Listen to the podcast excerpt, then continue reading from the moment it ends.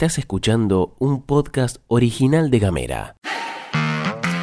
Hoy es martes 15 de agosto y tenemos varias cosas para contarte. Bienvenido y bienvenida al informativo diario de cada mañana. En casa, En Ushuaia. en camino, En Tolwyn. en tu celu, En Río Grande. en 7 En minutos. toda la Argentina. Estas son las noticias para arrancar la jornada.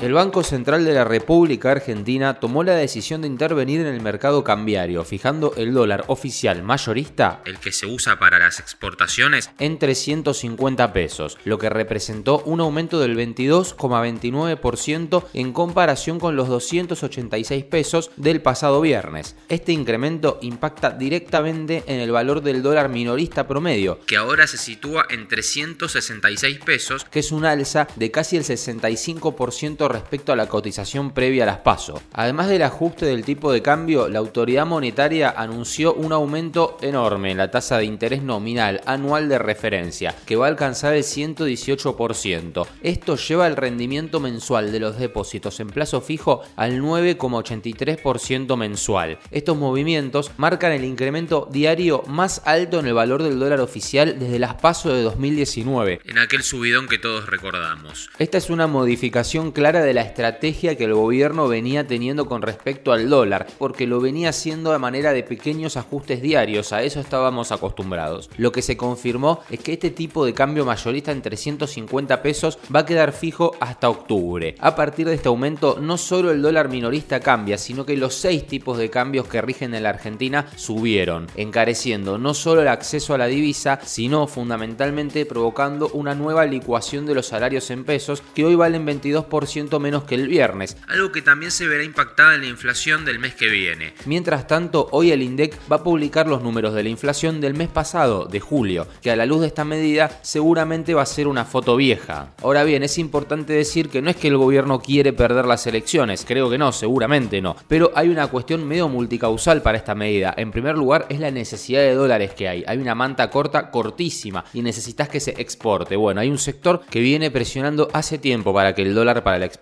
suba. Bueno, el gobierno en la búsqueda de esos dólares para las reservas del Banco Central finalmente ha aceptado subir un poco más el tipo, un montón, el tipo de cambio. En definitiva, también se buscó evitar una corrida bancaria descomunal luego de las elecciones, cosa que terminó sucediendo en una medida porque el dólar blue está a casi 700 pesos. Y por otro lado, el acuerdo con el FMI que te exige este tipo de medidas justamente para que generes dólares por tu cuenta, para que ellos puedan mandarte los dólares que te tienen prometidos. Sobre eso vamos a hablar ahora mismo.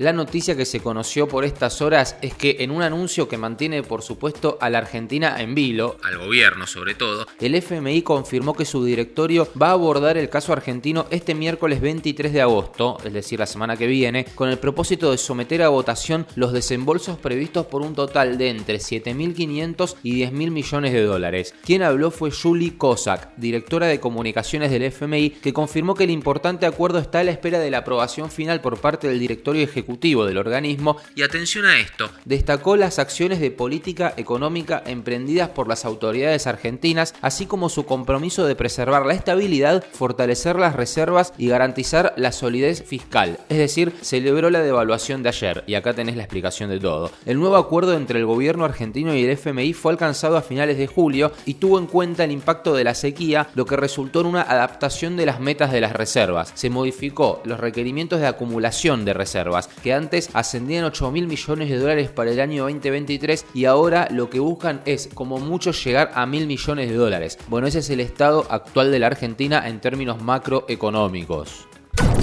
Y nos venimos a Tierra del Fuego para compartir que el gobernador Gustavo Melella mantuvo conversaciones finalmente con los gremios textiles y allí les informó que se confirmó el contacto con José de Mendiguren, secretario de Industria de la Nación, para discutir sobre la inclusión de este sector, el textil, en el subrégimen de promoción industrial. Recordando que el sector textil, que abarca aproximadamente unas mil familias, se encuentra en estado de medida de fuerza, haciendo una carpa de protesta y en alerta por acciones futuras, quien habló en FM Aire Libre fue Alejandra Sustovich, integrante de Soiva, y declaró que el gobernador iba a tener la reunión a más tardar hoy martes, en la que también presuntamente participarán el ministro de Economía Sergio Massa y equipos técnicos de los gobiernos provincial y nacional, así como representantes de la industria. En la entrevista con el citado medio, Sustovich de todas formas dijo que los y las trabajadores que conocen el paño se encuentran cautos.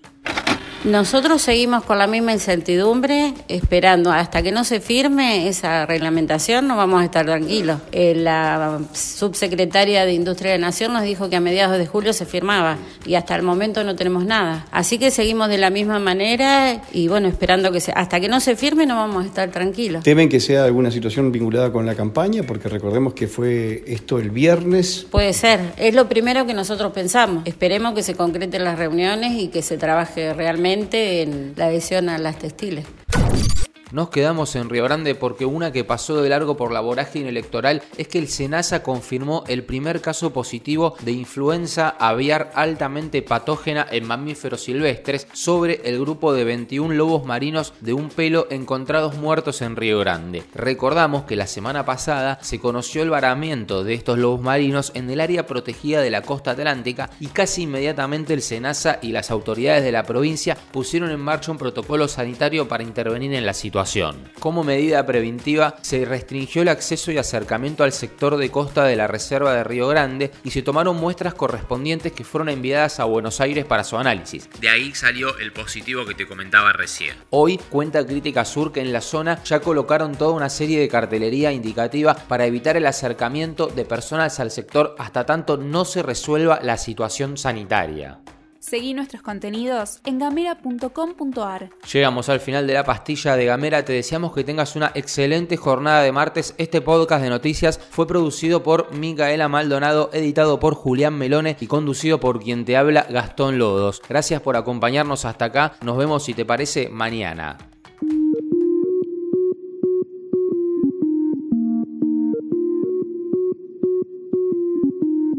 Estás escuchando un podcast original de Gamera.